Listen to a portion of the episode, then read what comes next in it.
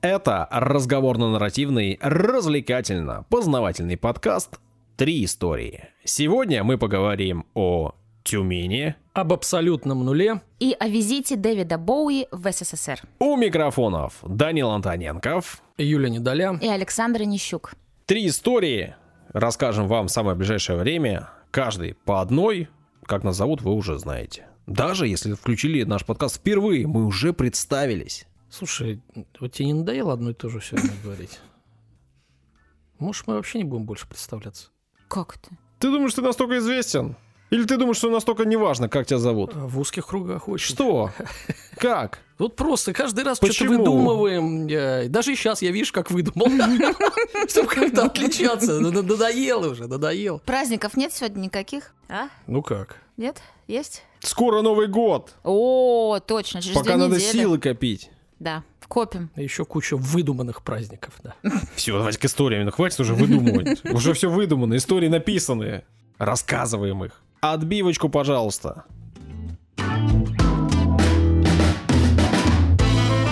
Данил. Да.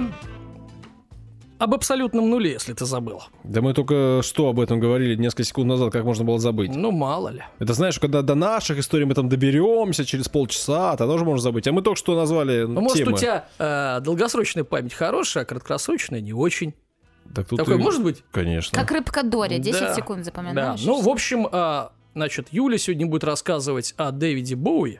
Ну да, о событии об одном, да. Вот, а, это мы знаем, потому что у нас есть общий э, чат. И Юля только что об этом еще сказала. Еще и об этом сказала, но я-то узнала об этом раньше. Да, Да, а не только что. да. Я у этого исполнителя люблю очень песню Space Oddity. М. Про нее я, кстати, буду говорить, да. Вот. И э, помню сюжет этой песни, а там и музыка э, хорошая, и сюжет э, песни, да, есть. И я подумал, а что если рассказать об абсолютном нуле? М. Так что, если не слушали, послушайте. Там, может, перевод найдете или так знаете английский. Юля, он паразитирует на твоих историях. Да. Я вот тоже... Да ну, паразит Я редкостный. сижу в шоке, если честно. Думаю, так, и что дальше? Ну ладно. Еще про Дэвида Боуи расскажи вкратце Э, хорошо, в начале, да, да? да, да. Я могу просто уйти, Могу в показать принципе. еще, да, и Кого? спеть, и станцевать. Дэвида Боуи. Пальцы он тебе показывает, смотри, вот сейчас прямо какие-то. Смотрите, много кто знает, э, что такое абсолютный э, ноль. Да. Да. И, естественно, подумав о нем, полез, думаю, ну а вдруг э, что-то найду интересное, э, то, что, ну, не так распространено. Потому что мы знаем это поверхностно, а наш подкаст хорош тем, что мы поверхностные темы копаем чуть глубже. Иногда. Может быть, конечно, не на полный штык, но все-таки немножко углубляемся, да? То есть у нас не документальный фильм об абсолютном нуле там или каким-то, о Ну, мы каких-то же других темах. разговорно-развлекательный. Вот именно. И вот, например, Юля, что ты знаешь об абсолютном нуле? Это отвратительно даже для тебя. А да. давайте когда-нибудь устроим выпуск, в котором мы будем загадки друг другу загадывать. Вот было бы неплохо, я хотя бы подготовиться смогу. Да Нет. нет, вот буквально скоро, через пару недель, да? Типа мы устроим выпуск, Да. например, в котором будем загадки друг Как другу загадывать и считать Саш. Баллы. Да. Ну, я хочу так сделать. Блин, да. у меня же такая идея была перед э, записью, я ее вслух... А я ее, оказывается, не вслух произнес, да? Ну ладно. Ты ты душный, такой Да, душный. вот да, вот все э, Саню душным называют, но Саня-то вообще не душный. Душный здесь только Даня. Давай, давай, Хорошо. про ноль абсолютный, вот эта физика, давай. Ладно, ладно. э, Я на- не знаю, что это, А, я ну да, правда... я- уже- Я уже и забыл, что тебя спросил. Надо было промолчать. Не, ну серьезно, вообще ничего не знаешь? Честно говоря, да, я могу показаться, конечно, глупой, но я ничего не знаю про это. Нет, ты прекрасна в своей чистоте. Вот. Ну, во-первых, нас слушают и школьники, да? Мы это знаем. Да. Я Это даже мы- не знаю, Это, радоваться это- этому. это будет нет. полезно для, для ребят. В общем, Средних классов Итак, школы. мальчишки, Да. девчонки. А также э, их А также. Юля. Значит, вклю- вклю- включайте Дэвида Боуи, Space Oddity, и, значит, поехали, да? Под нее будем, как говорится, рассказывать.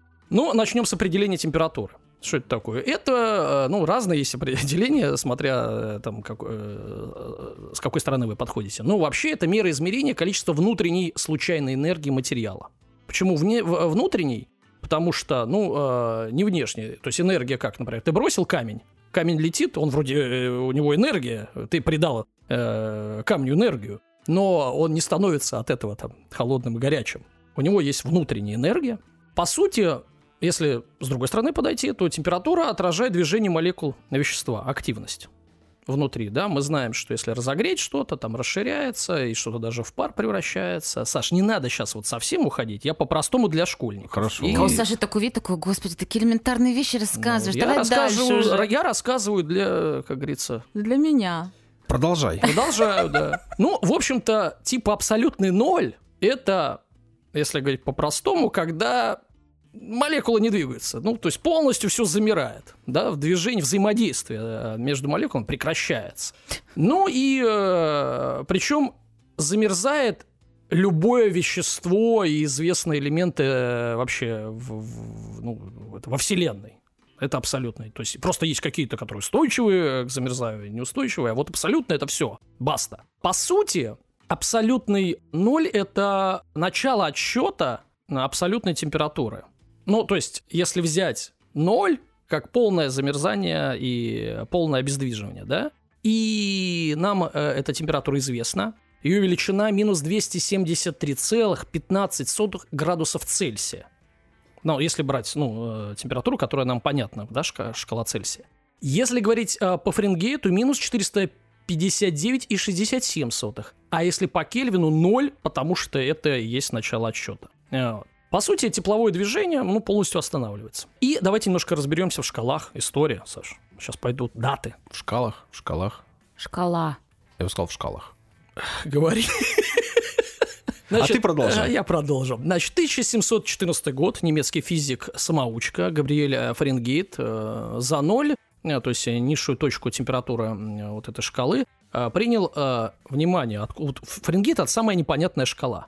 Ну, для нас, но она какая-то странная. типа к да. чему привязана? Да вообще, да-да-да. Цельсий, Цельсий понятно, Кельвин понятно, да, вот абсолютная Да. ноль. А тут как, почему тут Фаренгейт? Ну, во-первых, начнем с того, что он самоучка, вот потому и непонятно. А во-вторых, он принял э, за ноль самоподдерживающуюся температуру смеси, внимание, воды, льда и хлорида аммония, то, то есть на шатыря. То есть, когда она не тает, а вот сама э, как бы э, себя поддерживает, да? Проблема только в том, что смесь может быть разнопроцентной. Ну, вот он что-то там придумал, э, взял за точку отсчета, она э, на, на наше понимание это минус 17,8 градуса по Цельсию. А за вторую точку Фаренгейт принял, как утверждается, нормальную температуру человеческого тела. Короче, человек взял что-то из головы абсолютно, да? И вот этот интервал, ну, э, температура тела мы знаем, 36,6, хотя там выяснилось, что там чуть ли не 37,8. В общем, э, э, началась чехарда, потому что, извините, 1714 год, только начало вообще этих шкал. И, в общем, разделил на 100 равных делений, вот минус 17,8 и плюс там 37 градусов. И,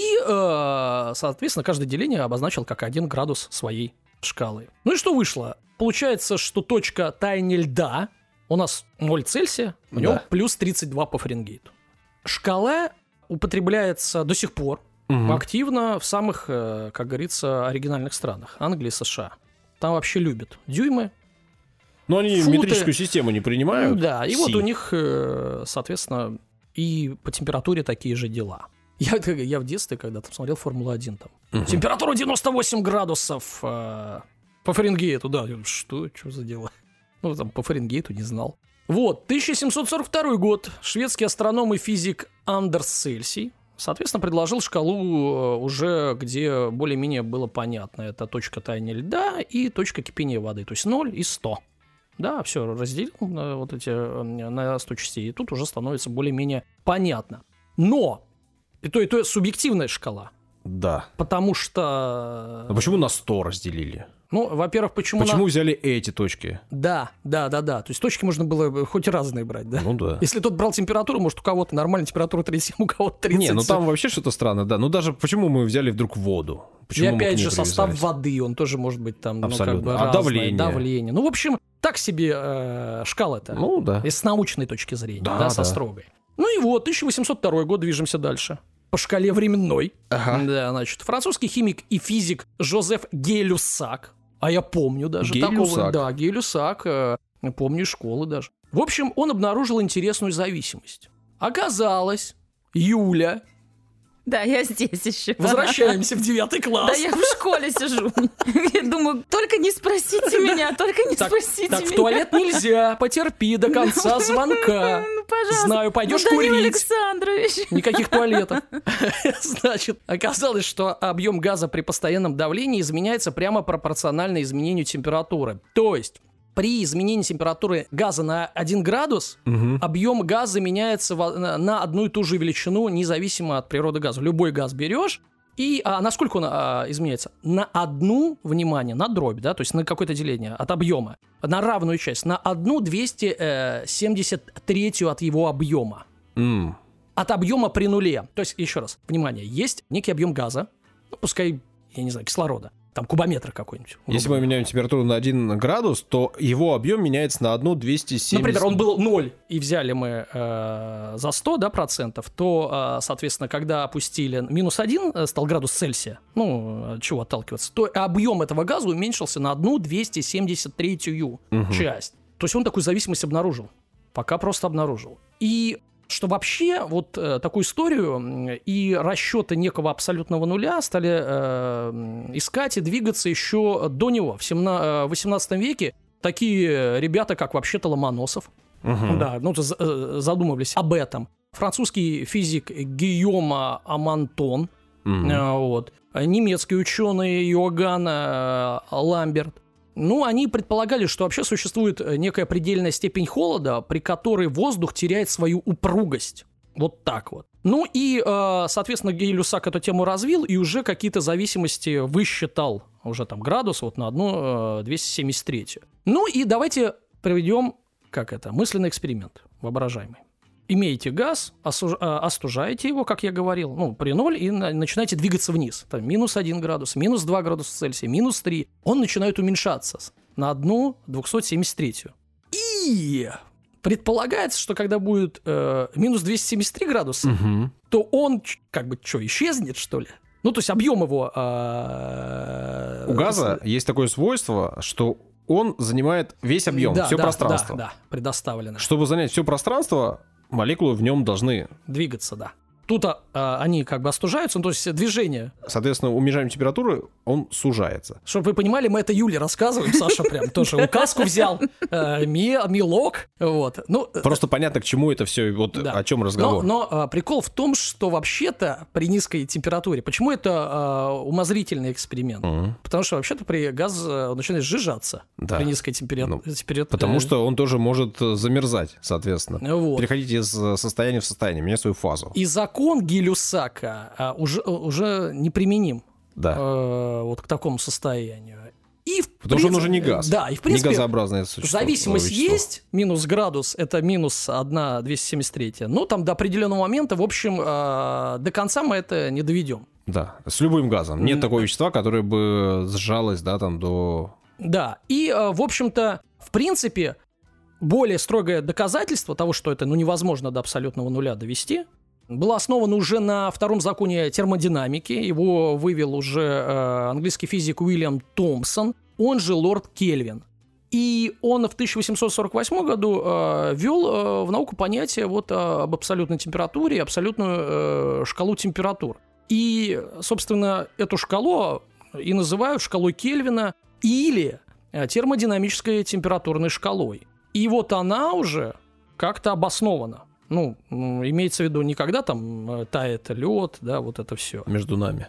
Между нами тает лед, что-то там никто не пройдет. Не пройдет прям. Или что-то, я не знаю. В общем, мы говорили минус 273, естественно, проводились опыты, расчеты, и в итоге пришли, что минус 273 и 15 сотых градусов а, по Цельсию. Меж- в международной системе единиц, в общем-то, она была принята в середине 20 века. Кельвин является одной из семи вот этих международных э, э, единиц измерения Си, так называемые. Ну а кто туда входит? Какие измерения? Это, это э, что? Это секунда, метр, килограмм, ампер, моль, э, кандела, Саш, не так давно. Это сила света. Вот. Ну и Кельвин, э, в общем-то, тоже. Для того, чтобы перевести градусы Цельсия в Кельвины, достаточно к числу градусов Цельсия добавить 273. Угу. Вот, а- Про сотые забываем. Да, ну, господи. Ну, я так понимаю, что сотые тут как раз таки прикол в том, что, видимо, у нас ноль с водой это вот не очень четкий, да, там какая-то погрешность есть. И она вот накапливается, до- когда мы идем к 273. Да, мне кажется, просто вода 15 с- сотых. само, сама по себе, наверное, может быть... э, Еще раз, давление просто. От давления зависит температура кипения и температура замерзания. Вот, соответственно, где-то вот есть погрешности. Если ее чуть исправить было бы, то у нас бы стал бы четенько там 273. В общем, э, в чем удобство этой э, шкалы? Ну, первое, что отсутствует отрицательная температура. Ну, как у метра, да, тоже у нас нет величина минус метр. Ну, это ну, вот например, кому ты, ты удобно? ростом не минус там метра, понимаешь, как бы. Математикам было бы не очень удобно, они вот любят отрицательные. Мы про физиков, Саша. Да. Мы про физиков. Во-во, потому что амперы, силы света, метры — это все физические А. дела. Понимаешь, секунды, понимаешь? Ага. Вот. Хотя моль — это уже химические дела какие-то тоже в том числе. Ну ладно, это мы рассуждаем. Юля, ты это не запоминай. Ты, главное, запомни, минус 273 градуса по Цельсию — это абсолютная ноль. Как я уже сказал, что шкала используется в научных исследованиях, э, в технике. В повседневной жизни, конечно, мы используем Цельсий, вот Фаренгейт в США, э, в Англии. Но, кто знает, так как, э, в общем-то, этим величинам, да, и э, способом измерения так много лет, ну, относительно человечества, да, может быть, лет через 200-300, может, уже и Цельсия не будет, и не, не будет и, и Фаренгейта, и придут к чему-то одному, например, к Кельвину. И когда тебя будут спрашивать, какая-то там у тебя температура тела, ты будешь там сколько-то, 273 плюс 36. Ну, ты будешь говорить, нормально, 300, с- сколько? 6, ой, 300 там 9, Девять. да, 309. Ты смотри! Бам-бам-бам! Да. Вот так Ты вот, смотри, Даня. она Кто го- ты там по образованию? Математик? Слушай, она готова к переходу на, Экономист. на Кельвина. Она, поход, готова. Да, Я рада вас веселить, ребята. да. На моем фоне вы смотритесь вообще очень умными. Все, я понял. То есть ты все притворяла все эти э, выпуски. Конечно. Я понял. Ну Это ладно, мой хорошо. образ. Образ. Ну, он у тебя очень хорошо получается. Конечно, я прекрасная актриса. Ладно. День рождения прошло, а поздравления, да, и комплименты Да, да. продолжаются. Ну, сама себе, понятно, тоже. Ну, пару фактов давайте. То есть, как бы это вот мы разобрались в процессе. Э, Какие-то, может быть, факты вы не знали. Ну, например, э, у нас на Земле удалось получить э, температуру близкую К абсолютному нулю, ну и, конечно, ее превышающую. А, потому что мы уже говори- э, говорили о том, что ее невозможно э, достичь, и забегая вперед, не только э, на Земле. Но в лабораторных условиях, в специальных, достигли температуру, которая превышает абсолютный ноль, всего менее чем на одну, внимание, десятую миллиарда градусов. Ну, то есть оно стремится почти к этой температуре, но чуть-чуть. Вот так вот. Я не понял, что такое одна десятая миллиард. Ну, короче, от- одна миллиардная градуса, вот так, Вот. наверное, понятно, Да, да? так ну, да. Ну, в общем, ну, то есть практически там точка э, ну- нули после запятой, как говорится, там 6 нулей, да? Вот. Ну, а, в принципе, стремление вот к этому абсолютному нулю, оно встречается с теми же проблемами, что и стремление к скорости света. Потому что, чтобы достичь скорости света, э, нужно потратить э, бесконечное количество энергии. А тут, соответственно, нужно извлечь бесконечное количество тепла. Ну, в общем, это некий предел, до которого, в принципе, дойти, э, кто в математике знает, что такое пределы, то есть э, не дойти. Ну, бывает. либо вселенная поломается, если это мы сможем сделать. Ну да, наверное. Не будем пробовать. Ну, Да не давайте- будем, э, будем, давайте ты поверь, они по- будут. Да, давайте поговорим о, о- о том, что вне лабораторных условиях у нас самая низкая температура была, если говорить градусы э, Цельсия, это минус 89,15 градусов э, Цельсия. В Антарктиде в 83 году советские э, ученые зафиксировали. Это равняется 184 Кельвина. Если же мы а, покинем пределы Земли и пойдем в Солнечную Там, говорят, систему. холодно. Да, холодно же в, в космосе, да? Мгм. Да, вот эти все фильмы, вылетает, замерзает. Сразу, Сразу же. же. И разбивается. Да, разбивается. Это уже жидкий терминатор, извините. Там все разбиваются. Все разбиваются. В общем, э, ну, три самых холодных места. На- Начнем с третьего места. Это а, Плутон, минус 230 Цельсия. Мы помним, что минус надо э, с- 273 достичь, Мгм, да, а чтобы 230. абсолютно- 230, все-таки на 40, да, а, а, 3 градуса. Энергии выше. там немного на... Да. Значит, планете. а, на спутнике Нептуна Тритоне уже минус 207, 237,6, еще на 7 градусов ближе к абсолютному нулю. И неожиданно, ну то есть это все объекты, которые подальше от Солнца, понятно. Да. Солнце не, ну свет не долетает, энергия не долетает, там все и стремится к нулю, но не доходит, естественно, достаточно долго, Мгм. да. То есть мы на Земле получаем намного э, более холодную температуру, да, в лабораторных условиях Да. чем а, у них. Но неожиданное первое место. Что бы вы думали? Луна. На Луне, На Луне, на в обратной стороне. кратерах, куда не попадает свет. Ага. Они глубокие, туда никогда э, солнце не попадает. И там ученые не так давно обнаружили э, вот этот холод, а в 2006 году обнаружили, Руку что... засунули. Да, да, и одернули. И так на, на- на глаз сказали минус 240 градусов Цельсия. То есть это самое а, холодное место а, зафиксированное. Может, есть еще холоднее. У Ну, нас это на система. Луне в кратере, а в кратере на Плутоне. Там не могут руку засунуть пока. Вот и все дело в этом. Просто не могут засунуть руку. Но давайте поищем абсолютный ноль за пределами Солнечной системы. Мгм. тоже должны же быть места. Где-нибудь Ну, Да. Но а, пока зафиксирована такая температура, которая превышает абсолютный ноль на 2, 2,73 градуса по, кель- по Кельвину. Почти на 3 градуса больше абсолютного нуля. Ну и... Где? Где-то? Где-то? Ты Ты где-то? Да, да, сегодня день песен. Ну, в общем, э, получается, что э, температуры, э, которая равна абсолютному ну, нулю, нет в природе, да, ну, я имею в виду вообще во Вселенной. Получается так, говорят Мгм. ученые, но, говорят, надо немного подождать. А мы же остываем. Конечно, надо немного подождать. И вот такие расчеты, внимание. Сколько немного? Через 17 миллиардов лет М. Значит, э, остынет э, Вселенная до 1 градуса Кельвина. Вот Мгм. я сейчас говорил 2,73, будет э, местечко, где 1 градус. Мгм. Да. Еще через, через 95 миллиардов лет э, температура составит 0,1 э, градуса Кельвина.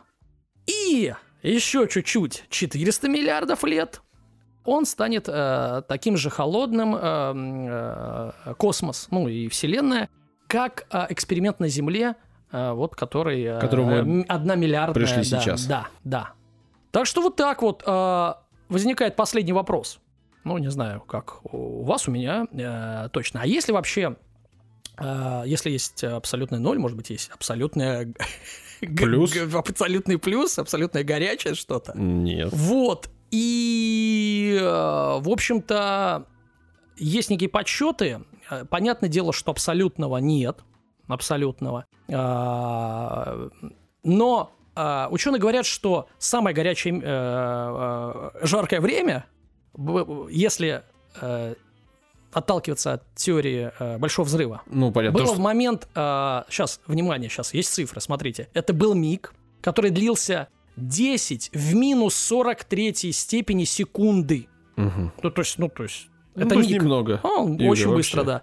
И, а, в общем-то, тогда и начала образовываться в этот миг и, и, э, гравитация, да, и вообще э, там параллельно, грубо говоря, квантовая механика, законы физики на- э, Начали начали работать. работать. И а, температура, внимание, э, в этот момент, этот а, момент время Планка, была 10 в 32 степени градусов Це- э, Цельсия. Это в септиллион, ну, я пощ- специально, чтобы вы понимали, горячее, э, условно, чем внутри нашего Солнца. В септиллион раз. Да, да. Ну, это, опять же, чисто, как мы Теория. понимаем, теория. Вот ученые, кто-то, ну, Не, ну они там не зря свой хлеб едят, Да, что-то что-то придумывают, что-то да, работают. да, да. но я так понимаю, что там прям у нас все не очень хорошо с, со- с- с объяснениями всех этих дел. но... Ну, теория такая, да, что сначала мы были очень горячие, а теперь мы Ну, остываем, да, и скоро остынем, и все остановится, молекулы все двигаться перестанут. Там это мера энтропии, вот это все, и ну, то есть разлетались и потихонечку... все становится. Да, да. А потом непонятно что. И что было сначала, тоже непонятно. Короче, вот загадка. Короче, что-то вы новое подчеркнули о, о- о таком э, Юля, хоть что-нибудь, ну хоть немножко, хоть чуть-чуть, Ну, чего-нибудь. цифру запомнил? Все, запомнила. Да я все для меня новое. Ну, я что-то даже поняла, мне кажется. Так это, мы не Еще пару лет таких историй, и Всё. мне можно И можно Нобелевскую кандидатскую давать. давать. У- у- у- Ухожу учителем физики в седьмой Да, класс. пойду. Я про себя. А, Она просто за тобой пойдет. да. Следом. Я буду сидеть и отвечать и получать пятерки. Наконец-то, да? Да, наконец-то.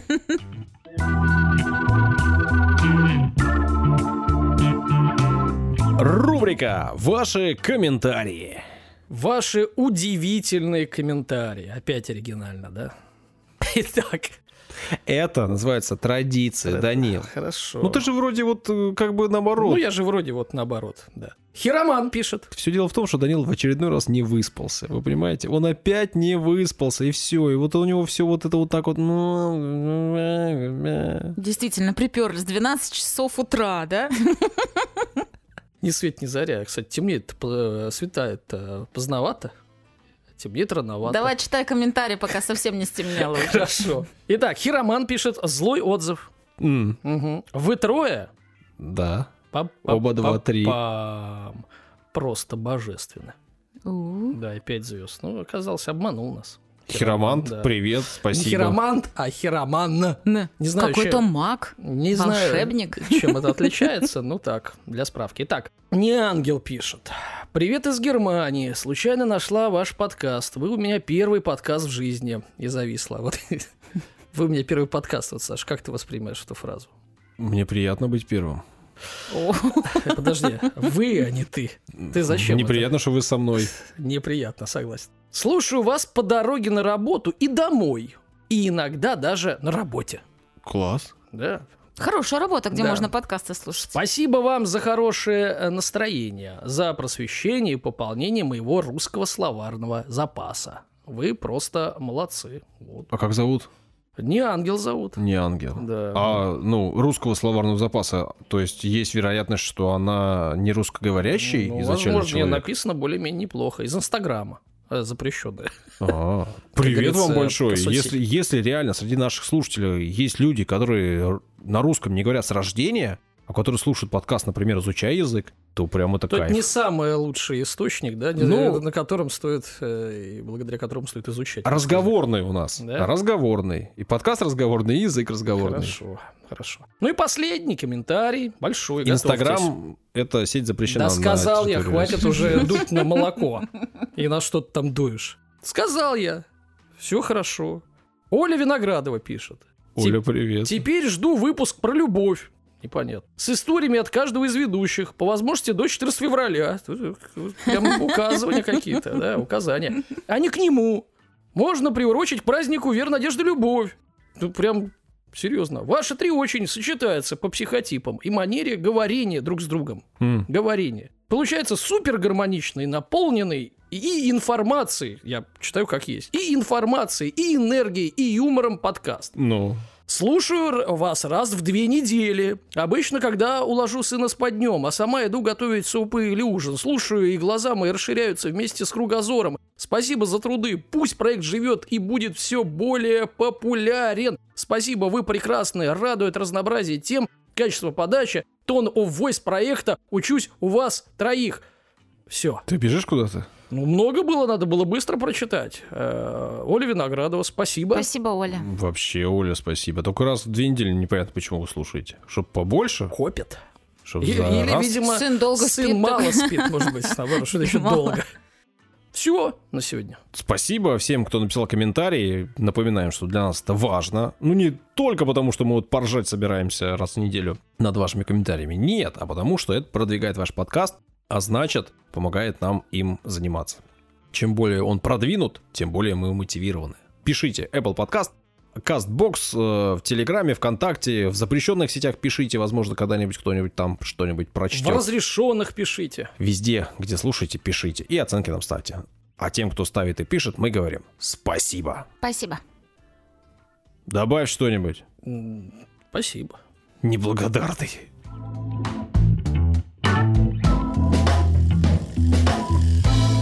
Продолжаем наш выпуск и продолжаем рассказывать истории. Я подумал, когда готовился к этому выпуску, что в целом любому городу можно выдать какую-то короткую, но достаточно емкую характеристику. Используя там одно, два слова, может быть, несколько слов, может быть, какое-то устоявшееся словосочетание, и так, чтобы эта характеристика реально описывала город. Вот предлагаю вам попробовать поиграть в эту игру. Ну, начнем с Питера, например. Питер, он какой? Раньше времени игры начались, Саша. Питер, он какой? Ну, Творческий. Он, он влажный. Он Влажный. ветреный, он серый. Ветреный, он серый. э, водяной, он, э, Он монументальный. Чё? Потому что здесь много кто умер. Так в любом городе много кто Ну, тут умер. как-то прям слишком много, мне Э, кажется. Тут просто В общем, он каменный. Гранитный, я себе написал, серый. Крутой. Крутой! Что ты из седьмого класса? да? Молодой. М- Можно сказать, что он имперский. Можно. Ну, потому что столица империи, да, и если пройтись по центру, то он прям такой. а, можно сказать, что он гранитный, Культурный. да, потому что он он революционный, если что. Город-музей, город революции, да, Он героический, Саш. безусловно. А Москва, например, какая? Пафосный. Ну как это? Золотая, да? Или что? Златокупольная? Златоглавая. А точно. Продолжаем изучать русский язык вместе. э, Современная. ис- историями. Богатая. Богатая, да. Кто-то скажет, что огромная. Да. Или там, например, Красная. э, москвичи любят говорить, что она понаехавшая. Ну, не резиновая она, кстати. Не резиновая. А Калининград он какой? О, морской. Далекий, оторванный, одинокий. Оторванный, да, одинокий, реально. Грусть, печаль какая-то. Даня, асланцы. Сланцы? Ну это вообще что тут говорить? Определение одно. А, Лучший город на планете. Центр И- ну вот, и земли. он как раз таки резиновый. К Питеру я еще думаю, что можно использовать слово регулярный. Очень подходящее слово. Что значит регулярный? Вот э, так э, описывают города, которые были построены по плану. И в действительности, если посмотреть на особенно центр Питера, несмотря на то, что тут есть каналы какие-то, которые прям мешают этой самой регулярности, у нас очень много проспектов и улиц, э, пересекающихся там под углом 90 градусов. Мгм. Одно к одному идущие. Если там посмотреть на Ваську, да, ну там вообще все Ну ее понятно. строили как... Таким э, образом, как регулярный Да. город. Вот, по примеру. А можно вставочку быстренько Конечно. вставлю, все, ты продолжишь историю. А, буквально недавно Питер признали гастрономической столицей России. Вот. Потому что он еще вкусный. Гастрономический он. Ну, это, кстати, правда. С э, культурой еды здесь все в порядке. А у тебя всего лишь вообще. одна история про шаверму. Ну, да я продолжу еще. Продолжи, пожалуйста. Все, 50 историй. К чему я все это спрашиваю? Не К тому, знаю что пока. э, пытался я подобрать слово Тюмень? какое-то определяющее к Тюмени. Ну ладно, холодная, там, э, я не знаю. А что она вдруг холодная? Вот холодная. Ну, что она холодная? принято. Может, она в Сибири? Она не- не- нефтегазовая, да? Нефтегазовая. Холодная, лесная. П- Побывал. Лесная. Ну, мне кажется, там много... Тайга, это Ну, же типа, Сибирь, ну да, вот это ну все, да. понимаю. Ассоциация. Побывал я в Тюмени не так давно, некоторое время назад, ездил туда по работе, вел там спортивное мероприятие. Если вам вдруг нужен ведущий, я готов приехать. Даже- в Тюмень, ребята. Наши победили? Да, конечно. Да, слава богу. Мероприятие было прекрасное. Прекрасно. Очень хорошо организованное. И, в общем, да-да-да. Хватит. Выехал я в Тюмень. Признаюсь, что это было первое мое путешествие в Сибирь. И до этого я там не бывал. Да и вообще на Урале даже не бывал. А что ж там за Уралом-то и тем более. Но проблема в том, что коротко я очень там побывал. И самое обидное, что я, в принципе, даже не успел посмотреть Тюмень. Потому что было очень много работы, и нужно было трудиться. Я там буквально пробежался немножко по центру, а потом все время работал. Но город на меня произвел впечатление. Такое прям... э, Я вот пытался подобрать, э, что же... Как же его определить? Что же такое сказать про него? И мне показалось, что город очень эклектичный. Какой? Эклектичный. Ну, Саша сначала подбирал, а потом зашел в словарь эпитетов. А Пролистал его весь, Что дошел до буквы «э», да? А что это значит? Эклектичный? Эклектичный. Как это вызывательство какое Ну- Даня, ты знаешь? Ну, мы Сашу послушаем. Смотри, я шел по городу, и там буквально на одном метре, ну, вот в одном месте пространства одновременно э, стоят какие-то дома э, такого советского, очевидно, прошлого, ну, обычные там девятиэтажки, пятиэтажки, такие классические советские. На переднем плане перед этой пятиэтажки стоит э, какое-нибудь там двухэтажное здание, э, очевидно, дореволюционное, или вот с самого начала века, да, там, или может быть, даже конца прошл... позапрошлого уже века. То есть оно такое, знаешь, э, с деревянным верхом и там с каменным низом, например. А за той же пятиэтажкой или девятиэтажкой возвышается что-то новое, построено только что. И получается, что у тебя сочетание разных стилей, разных направлений, разных энергетик в одном. Разное сочетается вместе. А сочетается ли? Ну вот кажется, что сочетается. И по ощущениям, город наполнен вот этой энергией сочетания несочетаемого, но получается что-то целое. И люди ходят по нему, ну, по крайней мере, вот я был, да, там в хорошая погода была, солнце светило, я приехал с Питера серого такого тоскливого, а там солнце светит, класс. Хотя по утрам туманы такие, знаешь, которые мешают самолетам взлетать и садиться. Температура отрицательная, но влажность не такая, как у нас, и дышится легче намного. И люди ходят и вроде, знаешь, активно улыбаются, и такие все вроде счастливые. Так. Но ты же когда приезжаешь в любое место, тебе это всегда, может Всегда показаться, кажется да, что да. люди счастливые, что проблем у них Я там про нет. Питер тоже так раньше думала. Теперь я так не думаю. Теперь Так. сама не улыбаешься. Нет. Помните, я рассказывал о том, что когда я приезжаю, я обычно не особо готовлюсь э, к путешествиям к Да. своим, да, я приезжаю, смотрю, меня что-то цепляет, и начинаю изучать. Да. В данном случае мне, к сожалению, не получилось посмотреть, но, во-первых, я загорелся идеей туда съездить э, как-нибудь в ближайшее время и погулять именно вот как турист. Что погулять. Но почитать, Тюмень, да. почитать я решил. Все мы из Тюмени, привет, кстати, да? Ну, Кто есть из Тюмени? Да, если вдруг у нас там большое количество слушателей есть Да. какой-то, вы отзовитесь, в телеграм-канал придите, Да. нам напишите, мы из Тюмени. Да, почему вы не улыбаетесь? Или улыбаетесь? Наоборот, улыбаются. Чего вы То, что у них улыбаетесь? солнце светит. Прикинь, Чё ты знаешь, это? что такое солнце? Чё это у вас солнце светит? У нас нету. Вообще, конечно, вот э, такая эклектика, да, когда у тебя есть старое, новое и супер новое, оно все сочетается вместе, конечно же, всегда найдутся люди, которые скажут, что это ужасно. Ну что, ради Ну, постройки например, нового только что Юля это сделала. разрушалось э, что-то старое. Юля машет головой и говорит, нет, я не против развития. Что это? Че, зачем ты на нее напрасленно наводишь? Правильно, защищай меня, Унизить Саш. ее хочешь? Вот именно. Растоптать? А, Возвыситься за Ты счет кто нее? такой вообще? Махаться будешь? Отбивочку, пожалуйста, давай уже продолжай. И кажется, что, ну, вот это все новое, да, оно вот разрушает все это старое и портит э, картину города. Ну, в Питере, да, вот же и постоянно об этом разговоры. Да нет, нельзя строить, нельзя было построить этот, э, эту громадину в центре, потому что все бы испортило, конечно же. А Тюмень город древний, старый, по крайней мере. Э, чтобы вы понимали, э, недавно город отпраздновал свое 435-е день рождения. Мгм. То есть это постарше Санкт-Петербурга Мгм. будет, да и вообще постарше большого количества городов. А официально город был основан в 1586 году. О, это только Иван Грозный помер, по-моему. Ну, смотри, а, тогда началось освоение Сибири и Дальнего Востока, и это был первый форпост. Мгм. Я говорю освоение. Часто в историографии используется слово покорение. Мгм. Ну а сейчас, если заглянуть куда-нибудь, то можно сказать, что и колонизация Сибири. Ну, слово колонизация лично мне кажется сюда применимо плохо, потому что все-таки очевидно, что это не колония в официальном понимании Да, этого расширение слова, да? границ, это А немножко вот разное, да. а вот покорение и освоение это хорошие слова. Освоение кажется словом более мягким, да, потому что, ну, мы осваиваем пространство. Покорение, на самом деле, слово более применимое, потому что действительно там жили народы, там были люди, конечно же, эти земли не были пустыми, и, конечно же, огнем и мечом их э, покоряли, их э, Ну, иногда звонкой приводили. монетой, там, какими-то выгодными делами, да. Но в конкретном случае покорение Сибири это действительно было дело такое кровавое. Иногда прям очень кровавое. Иногда, понятно, договаривались, иногда а, понятно, что договаривались по добру. И в целом, ну, наверное, сейчас а, людям, которые живут в Сибири, э, жаловаться смысла Ну, не имеет. Это, да? это Я- раз, а во-вторых, э, насколько я помню, ну, может, кто-то меня поправит, так, опять же, там историки в комментариях, что э, многие вот и народы, и племена, и их аристократия, их там вожди, вводились в, э, как бы, э, в нашу общую имперскую тоже как бы аристократию, они получали э, какие-то свои титулы и так далее, они просто были какими-то там,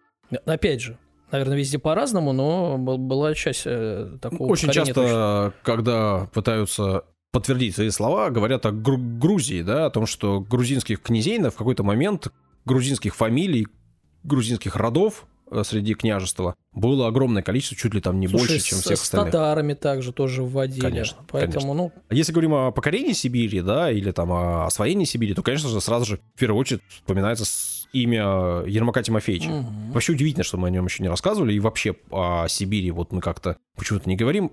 Не буду я рассказывать о нем и сегодня, да, ну просто потому что все-таки хочется о Тюмени и об основании. Но к основанию Тюмени он как раз имеет самое непосредственное отношение, хотя и косвенное.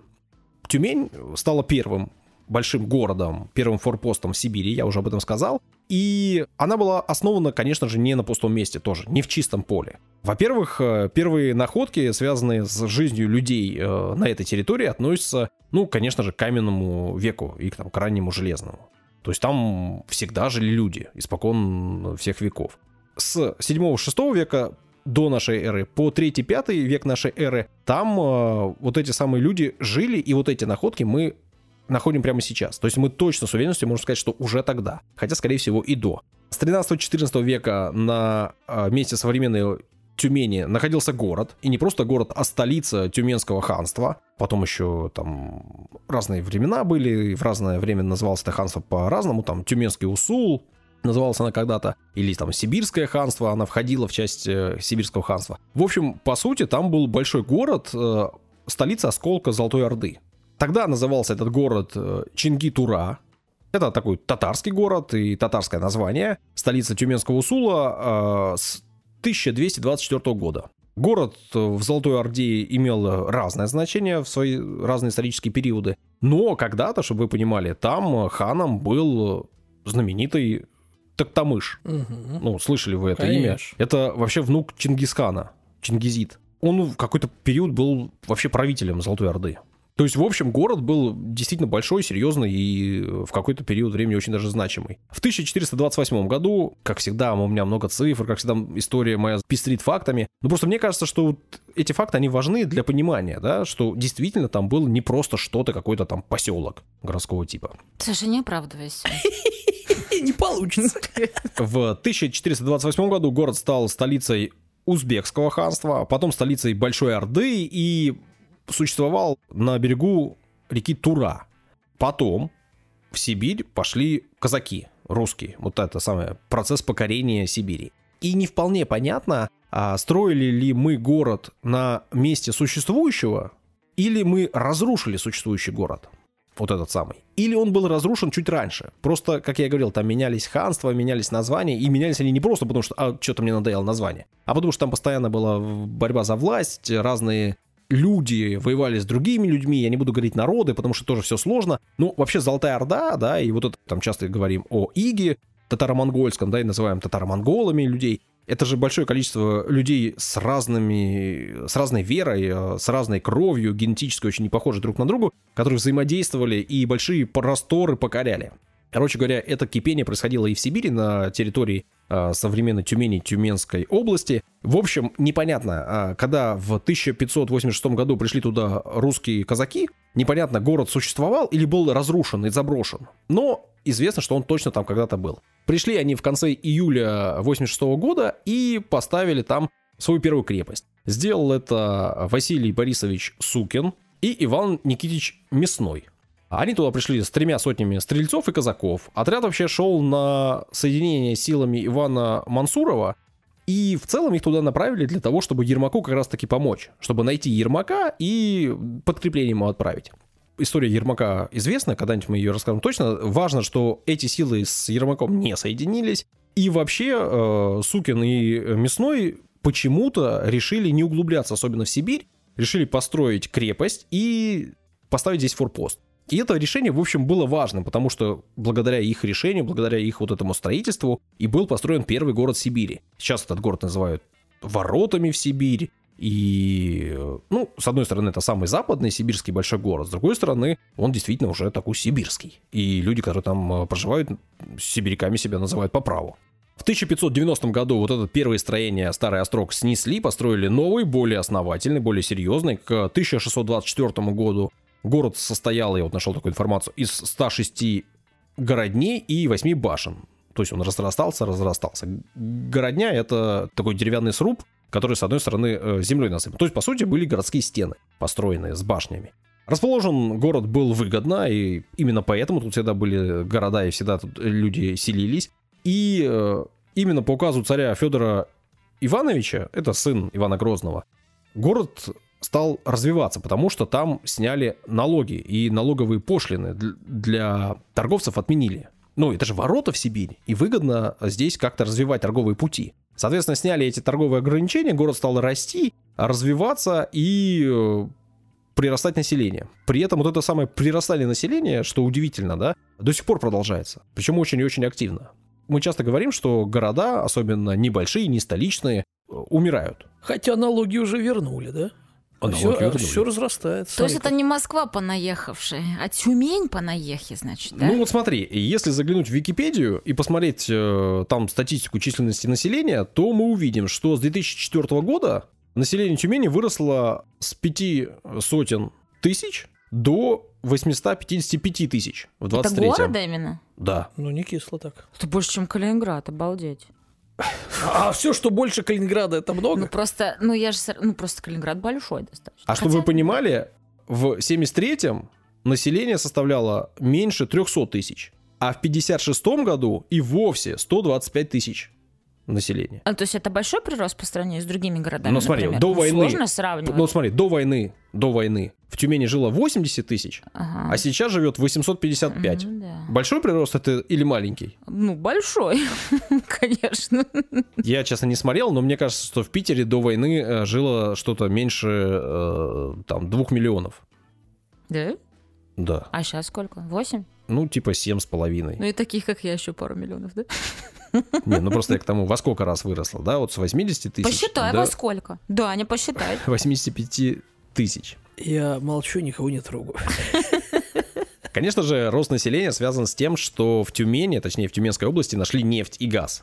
И в 60-х годах э, вот эти самые крупные месторождения начали разрабатывать. И понятно, что, ну, большое количество городов э, сейчас э, называют там нефтяной столицей, нефтяным городом. Но Тюмень, в общем, имеет такую славу. И я туда ездил как раз-таки на спортивное мероприятие компании «Газпром нефть».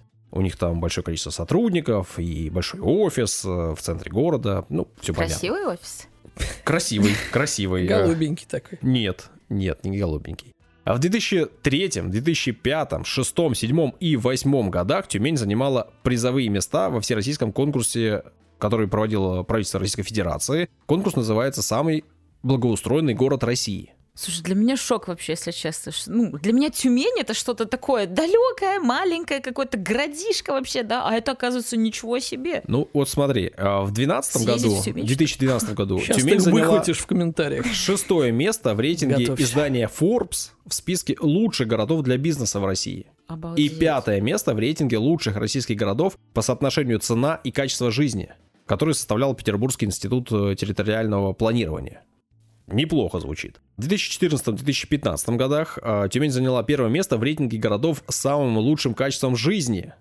Это уже исследование финансового университета при правительстве Российской Федерации. У меня один вопрос, почему я в Питер, а не в Тюмень переехала? А, в непонятно. 16 и У тебя вся жизнь 17 впереди. годах Тюмень заняла первое место в народном рейтинге мегаполисов России. Опять же, федеральное а, издание «Русский репортер» проводило эту премию. В 2017 году Тюмень заняла первое место в рейтинге устойчивого развития городов России. В 2018 году российская газета опубликовала данные исследования финансового университета при правительстве Российской Федерации, где Тюмень заняла первую строчку в рейтинге российских городов по качеству жизни. 2018 год, это буквально вот-вот. В 2020 году рейтинг лучших городов России для проживания. Тюмень заняла первое место. Второе место э, город занял в рейтинге самых лучших городов России по зарплате и трудоустройству в том же 2020 году. Самые благоустроенные города России для пенсионеров третье место. И, в общем, прочее, прочее, прочее. В Тюмени жить хорошо, в Тюмени жить комфортно, в Тюмени жить не то, чтобы прям сильно очень дорого. В общем, я думаю, что, Юля, действительно стоит туда съездить. Вот тебе кажется, что На что пенсию. такое, почему На в Тюмени? да. Не, ну вот реально, я съездил, там есть что посмотреть. Если посмотреть достопримечательности, они там есть. А что с барами там? Ну, слушай, Извините. давай так. В центре города полно баров, Отлично. полно ресторанов. Еду, я еду. Есть очень крутые рестораны. Ну, Я не э, люблю рестораны. Мне довелось дойти, зайти в ресторан, э, опять же, не реклама, называется «Сибирь-Сибирь». Круто, недешево, но прям вкусно. Конечно, не дешево, это же ресторан. И в прям- ресторанах всегда дорого. И еще два раза название Еще повторяют. Сибирь-Сибирь, значит, там в два раза дорого. все дороже. Конечно. Побывал я еще в заведении, поужинал один из дней. Возле гостиницы, где я жил, находилось такое заведение, где подавали корейскую кухню. Неплохо. Я, я просто решил сходить, пос- поесть что-то такое. И там был отличный том-ям. Прям прекрасный. Вот прям отличный том-ям. Я люблю... э, Не с шампиньонами, надеюсь. Слушай, прям классный, прям вот прям хороший. Так, скажи, хороший шампиньоны бульон. там были или грибы все-таки были э, правильные? Нет, шампиньонов там не было, там, Е. там было, наверное, шитаки, скорее Да. всего, ну или что-то такое, а я то у нас честно. любителя шампиньонами подавать.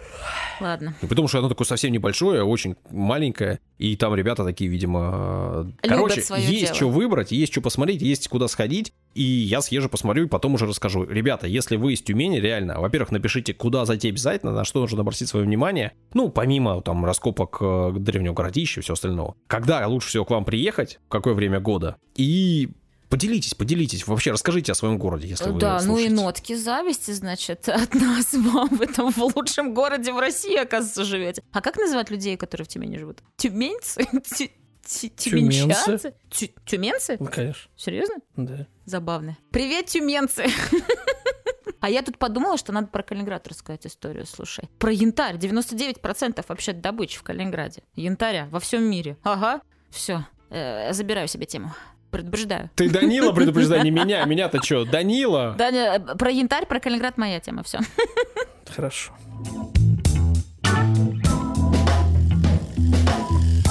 Рубрика Рубрика, да, все верно. Прекрасное о прекрасном. Забыл, как называется. Я тебе напомню. Нет, я хотел какую-то подводку. Ты Да сегодня какая? начал с того, что нужно что-то оригинальное, новое. Видишь, и ты посыпался. Ты посыпался сразу. Я не подготовился. Конечно. Итак, рубрика «Прекрасно о прекрасном», где мы продолжаем говорить о...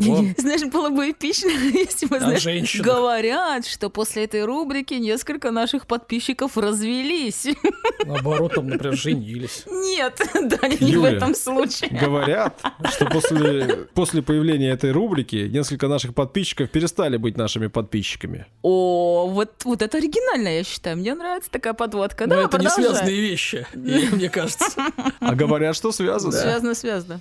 Ладно, пускай говорят. Пусть говорят, как говорит Малахов.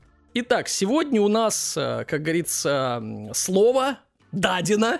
Давайте мы сегодня же, э, соответственно... Разговорным языком да, да, говорили. да, да, да, учебник по-русскому. Дадено сегодня. Ну, Слово французской актрисе Софи Марсу. ага. Певица, кстати. тоже, Женщине. да. Женщине, да. Мгм. Кто-то называет меня сексистом, но это люди Глупые. глупые, конечно. Да, вот я недалёкие. даю слово женщине. Выслушаем ее. И она будет говорить, у нас же рубрика «Прекрасная, прекрасная», Мгм. о мужчинах. Интересно. Ну, ты обычно рассказываешь, что это за человек, какие у него там достижения на личном ну, ну, фронте. С- Софи М- Марсо-то все знают. Такая симпатичненькая, храброе сердце с этим, э, с Мэлом Гибсоном э, снималась. э, Замужем Анна была, Каренина. дети есть. Было, было, все было. Все было. Опыт есть, И развод даже был. Отлично. Так что вообще Тогда продолжай. На опыте. Итак, лучшие витамины, придуманные для женщины природой, это мужчины. Мгм. Ну, красота же. Что? Витаминки. Саша, вот ты какая витаминка? Б12? Даня, расскажи мне лучше, как, как тебе Софи? Магний Б6. Э, Магний Б6, да. Что? Софи как тебе? Софи в порядке. Полном? Э, Ну, Фильмы смотрел какие-нибудь? ну Давай да. поговорим о кино. Да я вообще не понимаю, о ком вы говорите. Первый раз Мы о витаминах. О мужских витаминах. Я буду оскорбинкой тогда. Не, ну хороший Это мужчина, кисленько, это, конечно, вкусно да. и полезно. Не, ну правда, хороший мужчина. И это- цингой не будешь болеть. Он не хочет тебя слушать. А Юль. я знаю. Да Если потому что он очень меня. плохой витамин. Да остановись Лизнешь, и уже. все, витаминчик С, цингой не болеешь. Ему не интересно твое мнение. Конечно, неинтересно, я же женщина. Ну, начинается. Мы только что Софи Марсу послушали. Да, потому что она хорошо о мужчинах сказала. Если бы она сказала плохо, ты бы никогда в жизни бы не прочитал это. Посмотрим, Да, посмотрим. давай. Хотите узнать эту интригу, слушайте нашу рубрику и наш подкаст в дальнейшем. Юлия. Что мне постоянно стал называть Юлия, я не понимаю. Юлек. Юлек, что-то новое. Кулек, что там как, как с лиса финек. Юлька. А это что-то из 15 лет. Давай историю Да, расскажи, называй меня как пожалуйста. хочешь. Юлия мне тоже. Мне, мне вообще все равно. Главное, не другим именем. Юльчик, пожалуйста. Юльчик, ты продолжай. На этом моя история закончится. Так, про Давида Боуи, слава богу. Про Давида? Да, Давида Боуи. Да. Нет. Давид Абрамович Боуи, так? Я думаю, что так или иначе-то про него слышали. И Да. слышали его песни наверняка. Видели его очень эпатажные фотосессии, безумные. Ну что-то все так нахваливают, все так прям вот восторгаются. Слушай, ну я вчера пока писала историю. Клона, вот это все. Да, ну я вчера прослушала очень много его песен, ну он крутой. Ну Кайф? правда крутой, ну реально кайф. Я, ну еще я там ссылочку. Ссылочку оставлю. Юля, Сами а в прошлый раз ты все собирала, где. там вот эти плейлисты, и все это было нормально, Да. да? Как там люди отреагировали вообще? Слушали, говорили? Да. Не зря дело было Ну, проделано. Ну, не зря. Пару человек точно заценил. Ну ладно. Да нет, не зря. Ну, кстати, э, если забегая вперед, нам э, человек оставил комментарий о том, что он никогда не слушал, э, там, условно, The Offspring, Мгм. а потом послушал и подсел, и прям благодарил меня, что я тут, значит, открываю для всех новые направления Теперь в будет подборочка Дэвида. Э, Да, будет его подборочка, но моя история сегодня будет нетипичная, как про всегда я рок-музыкантов рассказываю, да. Я вкратце буквально пару пару предложений о нем скажу, но моя история сегодня будет про случай, связанный с ним. Вот, а не про него, как про музыканта. Случай в бане. Случай почти. Ну, не в бане, ну да ладно. В общем, кратенько-кратенько, буквально, чтобы вы, ну, как бы понимали, э, о ком я говорю. Настоящее имя Дэвид Робертс Джонс. Родился 8 января 1947 года в Англии. Ну и умер э, 10 января 2016 сразу же. Да, его уже нет, ну, кстати, не так давно. В Нью-Йорке. Британский рок-певец, автор песен, также он продюсер, звукорежиссер, художник и актер. Вот такой вот человек. Оркестр. На протяжении 50 лет занимался музыкой, а часто менял имидж, поэтому его называют хамелеоном рок-музыки. Вот так вот. При этом Боуи удавалось сохранять собственный узнаваемый стиль. Ну, кстати, про многие группы так можно сказать. Ты когда слышишь, сразу же понимаешь, что это они. Боуи считается новатором, э, в частности, благодаря своим работам 70-х. Выпустив в первые годы своей деятельности альбом «Дэвид Боуи» и несколько синглов, он стал известен лишь в 1969 когда вышла песня, про которую говорил сегодня Мгм. Даня, которая называется «Space». Как правильно? Одити? Я думаю, да. Ну, вот мне тоже так кажется, что Одити. Она достигла первой пятерки в британском хит-параде. Про ссылочки я уже говорила, напомню, и там будет еще Ну, там сначала много-много-много. сингл был, а потом уже и альбом, да, под Да, это дело. да. Ну, в общем-то, карьера там у него пошла-поехала. Он писал в соавторстве с Джоном Ленноном, с Queen, позже уже с современными исполнителями, как Плейсиба. Его песня, кстати, тут для меня вообще была новость. Я такая фанатка Нирваны, у меня татуировка Нирвана. А песня The Man Who Sold the World, оказывается, да. это песня Дэвида Боуи, Да. а ее просто Курт Кобейн перепел, и я вообще-то в шоке на самом деле, да? По-моему, даже альбом у него такой же. Да, и это, оказывается, не песня Курта, ничего себе. Ладно, я не разочарована. Ни, ни, ни тоже не будешь перебивать на Дэвид. Нет, не буду. Я, все татухи, которые я делаю, я не жалею ни об одной. На протяжении своей карьеры Дэвид Боуи продал более 136 миллионов пластинок, тем самым вводя в десятку самых успешных артистов в истории популярной музыки Великобритании. Шесть его альбомов входят в список 500 величайших альбомов всех времен. Ну, по версии журнала Rolling Stone, они любители делать э, всякие интересные... ты бы да? писала бы журнал столько лет, тебе тоже бы пришлось всякие рейтинги выдумывать. Ну вот, я думаю, да.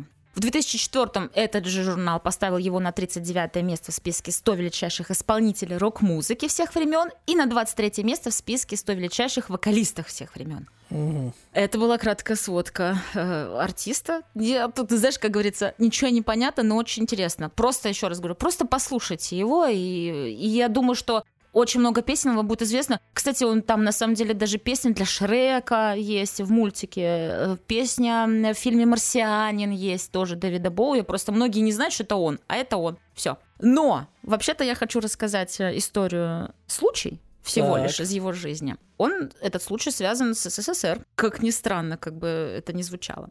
В апреле 1973 года подходил к концу мировой тур Дэвида Боуи, посвященный продвижению его сразу же двух альбомов. 20 апреля артист из своей группы отыграл концерт в Токио, и следующее шоу было запланировано аж на 12 мая в Лондоне. То есть, в принципе, было время для того, чтобы ну, отдохнуть, да? График был не очень плотный. совсем не плотный, знаешь, не как это, э, 32 концерта у Битлз было, Мгм. да, за один месяц. Вот. Ну и как бы можно было бы все-таки отдохнуть, э, домой съездить. Но у певца была фобия. Он боялся летать на самолете. Тяжело ему с мировым туром. Ну да, но якобы в Приходилось. 70-х он там, э, короче, возвращался с Кипра, попал в какой-то шторм и приобрел, в общем-то, эту фобию. И он решил добираться так. Поездом. Да, потому что куча времени у него было. Он такой, почему бы Хорошо, и не нет? автостоп. В первую очередь Бой и его спутникам а, пришлось два дня провести на корабле, который называется Феликс Дзержинский, а, из города Иокагама до находки. Большинство пассажиров были туристами, и среди них, вероятно, скрывались агенты КГБ. Это, по словам а, Джеффа Маккормака, это друг Боуи, он же бэк-вокалист, и вроде бы он еще и танцор, и, в общем, такой... И на дуде И на дуде игрец, И стопудово тоже агент э, Ми-6. Не знаю. Ну как, нет, ну... Это двойной, это наш агент, который в Ми-6 работал. Наш. сидел за Бови. а это не наш.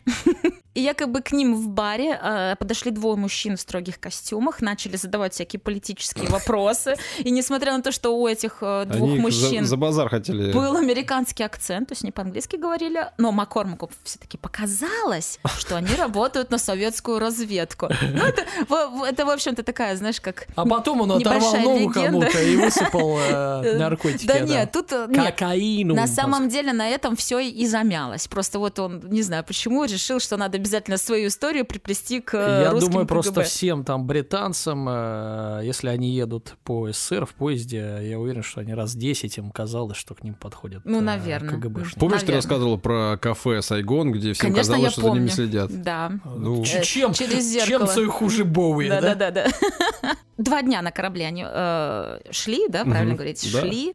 Значит, они там пели, танцевали, много пили, понятное дело. И говорят, что Боуи там даже дал акустический концерт, в том числе спел песню Space Oddity. Э, через- Говорят. Поговаривают. Ну, слушай, это не так давно было. Вообще-то есть и в книге. Я даже некоторые статусы... Ой, статусы. цитаты Статусы? буду- Статусы ВКонтакте? ВКонтакте. Да, да, да. Да, Ты обязательно. помотала просто стенку ВКонтакте у Дэвида Боуи и истории по ней пишешь. Да. Вот у меня буквально скриншоты. Через два дня пароход прибыл в порт Находки. Оттуда всех пассажиров сопроводили на поезд, который, по словам Боуи, был очень красивый. В поезде находились большие зеркала, бархатные Зацепил его диваны. плацкарт все-таки, да? Да, но это был не плацкарт, это был действительно крутой э, поезд, знаешь, типа Купе. первого класса, прям такое. После посадки ему выдали книгу Маркса Энгельса о научном коммунизме. Правильно, пусть изучает. Вот именно, да.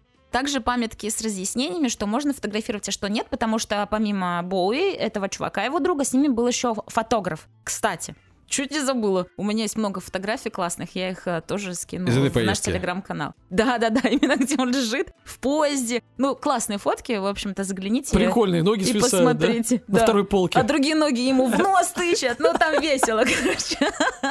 То есть на этом поезде, уже шикарном, царском, скажем так, они два дня. Царского. Ну, потому что ли. Ну, бархатные т- Подожди, диваны. тебя нельзя было брать в поездку в. Вы бы загремели где-нибудь. Царский Слушай, поезд. поверь мне, я ездила в поезде Калининград-Санкт-Петербург двое с половиной суток. Это был совсем не царский поезд. Это, это было ужасно в плацкарте. Ну да ладно. Как еще Что, яички не понравились, что ли? А? Курочка? Да, яички. Чьи? Так, вырезаем. Дальше. Я Оставим. запуталась даже пальцем. Куриные. Куриные, да, обязательно. Куриные яички, докторская колбаска, белый хлебушек, огурчик вообще. У меня даже запах сейчас в носу этого. Есть хочу. Два дня они на этом поезде, значит, прокатились. Боуи такую, слушайте, ну на таком-то поезде можно и еще долго-долго А ехать, можно да? повернуть и сразу до Лондона, да? но их ждала пересадка на другой поезд, который шел уже 6 дней. И вот этот поезд, видимо, на котором я ездила, да, совсем не царский, обычный, обычный поезд. Па- Парни, СВ нету, да, плацкарт, вот боковой туалет. Транссибирский экспресс шестидневный Почти как восточный. оказался очень скромным, но чистым и удобным, как он сказал, но без вот этих излишеств в виде зеркал, бархатных диванов и всего Это был остального. настоящий советский поезд. Да? Скромный, но, Но чистый. удобный и чистый. Да, в этом поезде уже было больше советских граждан, потому что он уже как бы, ну, все-таки уже между городами а, ездил. И про статус Боуи знали в основном зарубежные туристы, А всем остальным певец казался каким-то вообще-то пришельцем, э, и у него были окрашены волосы там в красный, он эти всякие блестки носил, штаны непонятные, Носил футболки блестки? блестящие. Ну да, он все это С очень... гордостью, да нет. Да. Хорошо. А в поезде говорят, что он в кимоно переодевался, в кимоно шарахался по Это Ну, поезду. у чё, нас кимоно пижама удобно. называется. Ну да. Ну, Для кстати, сна очень хорошо. кимоно э, действительно очень удобная конечно. одежда. Он быстро подружился с проводницами поезда. Не сомневаюсь. Говорят, он их задарил подарками из Японии и играл им на гитаре. Конкретно там было две девушки, которые с ним вот э, и провели вот эти дни. Ну, а Вот они точно были агентами. А Да. не те в костюмах, которые полились. Сто процентов. Прекрасные агенты. Ну а как ты думаешь, конечно? Девушкам настолько... по- э, Выдержка Наливали журнала. ему кипяточек из титана. Выдержка из журнала «Мирабель» называется. Девушкам настолько понравился Боуи, что они постоянно ему наливали чай, да, Все наоборот. покупали продукты на остановках. Особенно певцу понравились местные йогурты почему-то. Потому что натуральные, Юля. И мороженый пломбир. Да. Проводницы один раз даже спасли ребят в Так-так. Свердловске. Покурить вышли? В Свердловске. Не остались? Певец с коллегами много фотографировали, и это охране не понравилось. Они конечно. попытались забрать фотик и арестовать их за это, но девчонки их быстро посадили в поезд и не пускали охрану, пока Ничего остановка не себе. закончилась. Да, давай. Они такие груди встали, нет, не пущу, Не грудью, не а корочку пущу». показали. Да. Вот именно. Действующего майора. Билеты есть, билетов нет, пошли вон отсюда. Да, вот полицию так и останавливают, ага. А вот корочка майора, да. Я сказала охрана, а не полиция. Какая охрана, какая охрана? Не было в Советском Союзе никакой охраны. ЧОП А, да? никакой, конечно. Конечно. ЧОП был, да. Милиция была. Милиция. Если милиция что-то не понравилось, они бы Да. вошли в вагон, если бы им не показали корочку. Ну, там, может, девчонки были очаровательные. Да ладно, хорошо, Очаровали версия. и Боу, и Красивые. полиция. Да, да. Энергичные. Я Работницы уверена, железной дороги. да. Офицерки. Но у них, кстати, была форма, только не офицерская, а сотрудников советской железной дороги. Хорошо. Красивая. Да, наверняка. Абсолютно. Случались другие происшествия, естественно. Так пару раз э, они чуть не опоздали на поезд, э, увлекшись изучением остановки. И один раз они чуть не подрались в вагоне-ресторане с, с нашими ребятами, Ну но все, в все, общем-то... все обошлось. Всю программу выполнили, Да. красавцы. Ну ладно, э, понятное дело, не каждый час там что-то у них, ну, как бы за 6 дней происходило. Понятное дело, что большую часть времени они смотрели в окно и спали. Бою, к примеру, не мог понять, как русские переживают суровые сибирские зимы в деревянных хибарах. Хибарах. Хибарах. Ну, Слушайте, у меня у бабушки и дедушки в Вологодской области был дом зимний. Да там переживать зиму лучше, чем вот э, Ну, сейчас печка, в какой-нибудь да. па- па- панельке. Нагревается вообще всё. шикардос. Абсолютно. Не, ну, условно могли быть и хибары где-нибудь. Почему нет? К сожалению, до сих пор э, Конечно. есть места, где стоят дома, которые, очевидно, не приспособлены. Конечно. В то же время он... Тем более трансип, строительство, вот это все, это же Ну, какой-то год все-таки, это было давно. 70-е. Боуи восхищала природа. Он сказал, что он видел диких животных, пока ехал. Ну, как бы для человека из Америки, конечно, это была вообще дикость. Он уже потом в Америке жил. А изначально он из Британии. Еще один британец, кстати. Вот Почему не написал песню-то какую-нибудь про советский поезд? А? Потому что он не Чиграков. Soviet Railway назвал бы. там Не знаю. Но мы уже не можем его, к сожалению. еще бы добавил обязательно. Происшествие в Еще- советском поезде. да. Еще одна цитата. Проснулся. Да. Ничего себе. Цитата еще одна. Если бы не это путешествие, то я бы никогда не поверил, что такая природа все еще существует. Мы будто заглянули в другой век, в другой мир. Я был очень впечатлен. Казалось странным ехать на поезде изобретения цивилизации по земле, практически не тронутой человеком. Ну, просторы большие у нас, Да, да. слишком. Сквозь э, Как, леса, как- поля. как вот э, его горы впечатления ручей. с моими сочетаются как-то? Нет, а, Боя Сибирскими. очень Ты- скромно ехал в плацкарте советском, а ты по ресторанам вот каким-то именно, дорогущим. Сибирь-Сибирь. ты что Конечно, платит работодатель, все там пошел. На самолете наверняка, а не на поезде ехал, да? Гостиница, наверное, пятизвездочная, да. Сибирь, Сибирь. Мажор, а? Вообще. Ничего себе.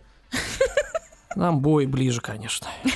Транссибирский экспресс прибыл в Москву 30 апреля, и Боуи на три дня, в общем-то, затусили в Москве. Думаю, не хватило шести дней. Посетили Красную площадь, у него есть фотка, он там сзади мавзолей, Ленин написано, Боуи такой весь. О, блин, интересно. Все, я все пропустил интересное в жизни. Все. Прям все. Да. Ты вот прямо сейчас что-то пропускаешь, я тебе уверяю. Вот прям сейчас? Ну, конечно, Да, прямо по- сейчас куча событий происходит, очень интересно. Тейлор Свифт едет э, по Баму тоже где-нибудь. Да. Мгм. 1 мая гости столицы посмотрели на масштабный парад, находясь в гостинице «Интурист» на Тверской. Сейчас там находится The Ritz Карлтон. Я, честно говоря, э, там особо в Москве не разбираюсь. Видимо, что-то ваших очень... этих арицах. Что-то популярное. Риц, ну, звучит на богатом, если честно. Боуи поразил размер толпы. Каждый участник, который держал в руках красный флаг и пел патриотические песни. Короче, это было его очень большое впечатление.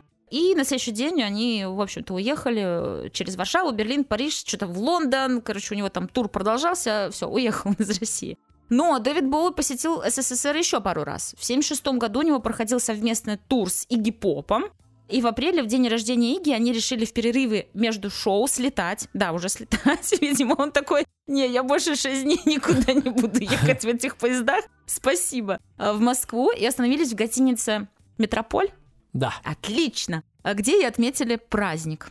День рождения Игги Попа. А следующий визит в Москву состоялся только в 96-м. На Ага. этот раз Дэви Боуи приехал с концертом, который состоялся в Кремлевском дворце. И говорят, это было чуть ли не самое неудачное его шоу за всю карьеру, потому что в первую очередь на площадке был очень плохой звук, и билеты были очень дорогие, и по факту там была только одна элита, которые просто хотели посмотреть на Да. этого инопланетного чувака. Естественно, у него же шоу, у него музыка, ну а все стояли, Короче, не выпивали. преданные поклонники, а да, да? ну просто элита, которые Как пришли зоопарк на корпоратив условно посмотреть на чувака, и, в общем-то, расшевелить у него их э, не получилось, и прям говорят, что это худшее А выступление в его жизни было. задирать стоимость билетов. Ну, не он назначал цены. Конечно, В 96-м он-то году? что? Да, конечно, а А почему? кто? Он говорит, мне там миллион, а дальше... Да, даже- организаторы и все остальные. Вот так вот Дэвид Боуи оставил после себя не только музыку, но и подобные истории, в которых, э, в которые вот так вот он в поезде прокатился до Москвы через всю Россию. Ну, видно, человек зацепило. Возвращался. Ну да. Ну, так песню ты реально, говоришь, не написал. Мог бы, наверное. Мог бы, конечно. прям ну, совсем. например, Битлз написали, да, Back in USSR. А этот бы мог тоже что-нибудь написать. Ничего себе претензии свои кидаете. Юля, там что-нибудь, договорись с кем-нибудь, с каким-нибудь медиумом, чтобы там это, кинули ему сообщение, что мы недовольны. Да, он умер в 2016-м. Ты что с медиумом? С Вупи А, Голдберг. Точно. Надо щечку такую скажу. Надо песню просить. А потом она мне эта песня приснится, и я ее спою. И ты ее выпустишь, И скажешь, что эту песню написал Дэвид. Да. Кстати, хайпануть можно вообще нормально. Нормально, нормально. В Тюмень съезжу на эти деньги. Да там не так дорого лететь, и лететь недалеко. Да? До Тюмени-то. Самый же близкий город. Ворота же в Сибирь. Точно. Поехали вместе? Все Поехали. втроем. Да. Это будет нетворкинг. В плацкарте. В плацкарте. Вот это- Нет, самолетом. Нет у меня времени Да толпиться ладно с вами тебе, жалко, по поездам. Все, мы едем в Тюмень.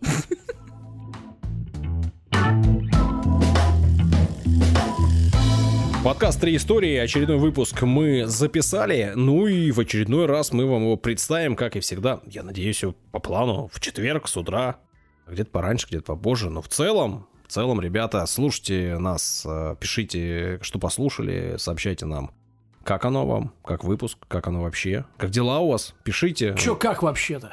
В группу заходите, там фоточки, да, путешествия Дэвида Боуи по Сибири, по России вообще, много всего интересного, можно пообщаться. Деньгами нас можно поддержать, комментариями нас можно поддержать, обо всем знаете, все в описании есть, делайте это. На сегодня все, пока-пока. До свидания. Поезд подкаста «Три истории» прибыл на конечную станцию.